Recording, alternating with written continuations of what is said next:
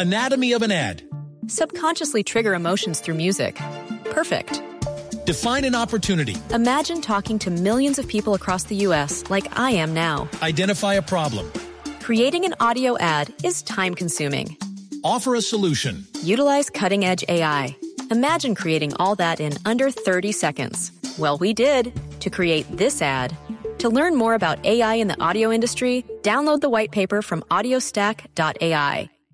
Un rumor, ¿cuál puede ser? Bueno, lo ha lanzado hace poco eh, eh, el Apple Weblog, el- uno de los eh, eh, blogs más importantes sobre rumores de Apple, y ha confirmado que el iOS 7 beta confirma el reconocimiento dactilar para el próximo iPhone.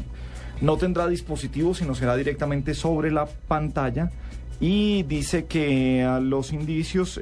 ah, eh, aplican a que va a tener ese reconocimiento de huella digital sobre la pantalla.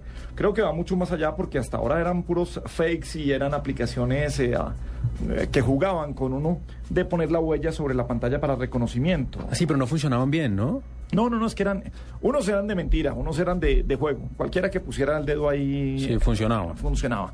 Pues ese es el, el más grande rumor que ha lanzado hoy este, este blog para los nuevos, para todo lo que será el iOS 7 y el lanzamiento del nuevo iPhone. Pues mire que nosotros hemos dado aquí en la nube desde hace un par de semanas, eh, incluso meses, yo creo, la- los rumores de que Apple está construyendo un celular de gama más baja. Sí. ¿sí?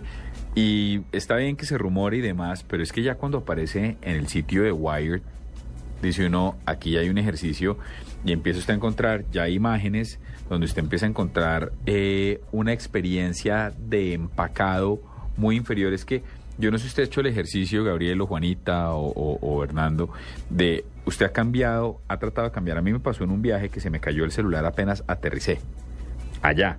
Y fui a una tienda de Apple y lo llevé con mi SIM y con todo el dime, señores, este celular se me rompió y la pantalla está, y pensé que me iba a costar una millonada.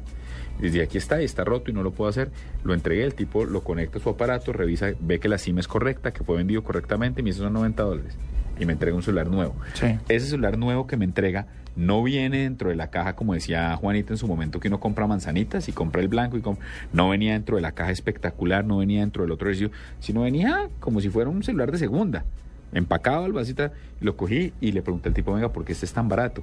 Y me dice, porque se cuenta que no tiene nada, ni la caja, ni el no sé qué. Y el rumor, eh, eh, lo hago simplemente para dar contexto, de este iPhone 5C, supuestamente, eh, ya está registrado, vuelvo y le repito, por páginas absolutamente grandes como Wired, donde aparece una fotografía de lo que podría llegar a ser un empaque muchísimo más modesto Sí, del celular. Me parece que cobra mucho peso el rumor. Y se ahorra y, y sale a una plata mucho más, mucho más fácil, ¿no?